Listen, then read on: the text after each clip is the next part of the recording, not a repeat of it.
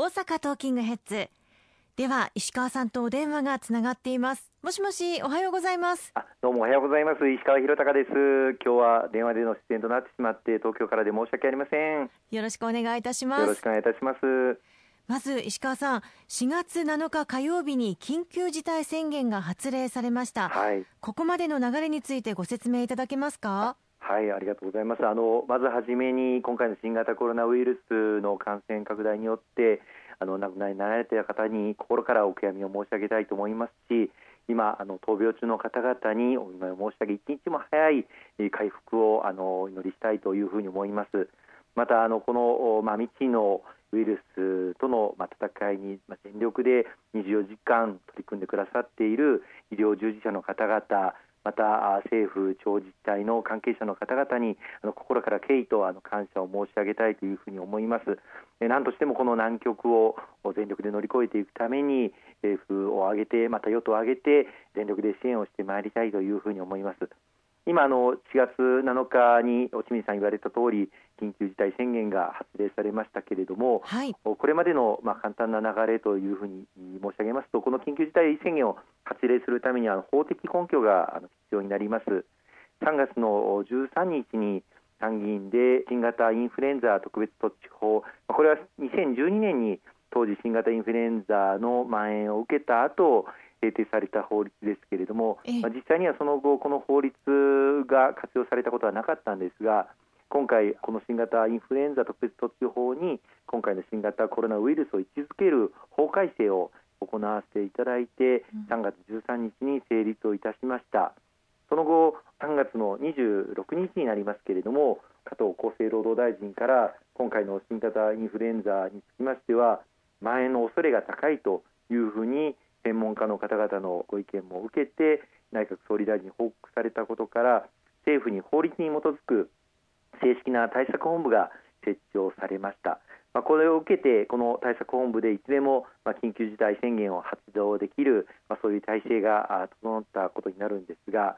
実際にこの政府対策本部で緊急事態宣言を発動するためには2つの要件が必要になるんですね。はい、その2つの要件というのは1つが今回のまあウイルスが国民の生命及び健康に著しく重大な被害を与える恐れがあるということ、まあ、これは今、実際にあのお亡くなりになられる方も出ておりますので、この要件は満たしているんですが、もう一つの要件として、全国的かつ急速な蔓延によって国民生活及び国民経済に甚大な影響を及ぼす恐れがあるということを、まあ、認定をして、まあ、この2つの要件を満たすかどうかを専門家の皆様のご意見もいただきながら政府として慎重に判断をしてきたところなんですが先ほどおっしゃっていただいた通りこの4月7日新型コロナウイルス感染症についてはまず1つ目の要件については季節性のインフルエンザに比べても相当肺炎の発生の頻度が高いのでですね、国民の生命健康に著しく重大な被害を与える恐れがあるということが、まあ、認定できるということとそれから東京、大阪なんかが特にそうですけれども感染経路が特定できない症例が非常に多く出てきておりますしまた急速な増加があの確認されてきて医療提供体制が逼迫しているということから今回4月7日に新型コロナウイルスの政府対策本部を改めて開催をして緊急事態宣言、まあ、これは期間と対象区域を設定をして活動するということになっていますけれども、まあ、期間については1か月間ゴールデンウィーク明けの5月の6日までの29日間として対象区域は7都県埼玉県、千葉県、東京都、神奈川県、大阪府、兵庫県、福岡県という7都県に対象を絞って緊急事態宣言が発令されたということになります。緊急事態宣言が発令されてちょうど4日目というところですが、はい、基本的には何も変わっていないんじゃないかという意見もあります。このあたりについてはいかがでしょうか？そうですねあのこの緊急事態宣言が発令される前から法律に基づかない措置ではあるんですけれどもさまざまなあの要請が知事やあるいは政府から出されてきました。あの外出自粛要請なんかも週末のたびに、え大阪でも出されてきましたしまた政府からも3密を避ける密接あるいは密閉空間あるいは密集こうした3つの密を避けるといったことについてもあの政府から要請がなされてきました、まあ、そういう意味では今回の緊急事態宣言が発令されても同じようにといいますか法律に基づく外出自粛要請あるいは密の密を避けるといったような政府からの要請が出ておりますのでそういう意味では変わらないんですが、まあ、今回あの法律に基づく正式な緊急事態宣言が出されたという、まあ、政治的なメッセージは大変大きいものがあるんではないかというふうに思っています。またさらにあの今回、その法律に基づいて緊急事態宣言が出されますと知事にさまざまな権限が付与されることになります、はい、えー、まだその具体的な権限をどう活用するかは、外出自粛要請なんかの、まあ、効果を見極めながら検討していくということになっていますけれども今後、場合によっては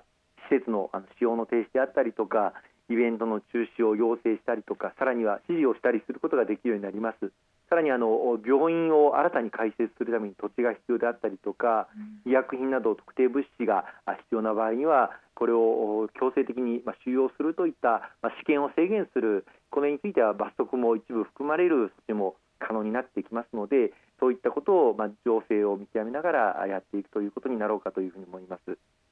先ほどのお話の中で、まあ、法的な根拠がなかったけれども今回、法的な根拠を得ることになったというようなお話がありましたけれどもただ、違反したとしても罰則がないのでやはりある程度はお一人お一人の意識に委ねられる部分も大きいということですよね。そうですねあの今回あの法律に基づく緊急事態宣言あるいは外出自粛要請といいましても、まあ、日本の法治国家における法体系というのはやはり試験を大幅に制限をするまあ、ヨーロッパなんかで行われているようないわゆるロックダウンですね、はい、都市を完全に封鎖するあるいは外出した場合に罰則で、えー、拘束するといったようなことまではまあ、日本においてはできないということはどうかご理解をいただきたいというふうに思いますが、まあ、大変ありがたいことにこの緊急事態宣言が発令されてからあ、まあ、東京においても大阪においても大変多くの方々にご協力をいただいて会社お勤めの方でも自宅勤務あるいはテレワークこういったことにご協力をいただいている方も大変多くいらっしゃいますしまた夜間の飲食店あるいは宿泊業界などには大変なあのご負担をかけ今しているところですけれどもこういったこと夜間の外出も自粛いただくということについてもあのご理解ご協力いただいている方が大変多いのではないかというふうに思います。あの緊急事態宣言が出された時にも総理から表明がありましたけれども、まあ、人と人との、まあ、接触機会を7割、8割削減できれば2週間後には感染者を減少することこれに転じることができるというふうに発表がありましたけれども、まあ、とにかくこの2週間不要不急の外出自粛に引き続きご理解ご協力をいただいて何としてもこの2週間で新型コロナウイルスへの感染者を減らしていくピークを乗り越えていくという機会にしていきたいというふうに思っておりますので引き続きのご協力いただければというふうに思います。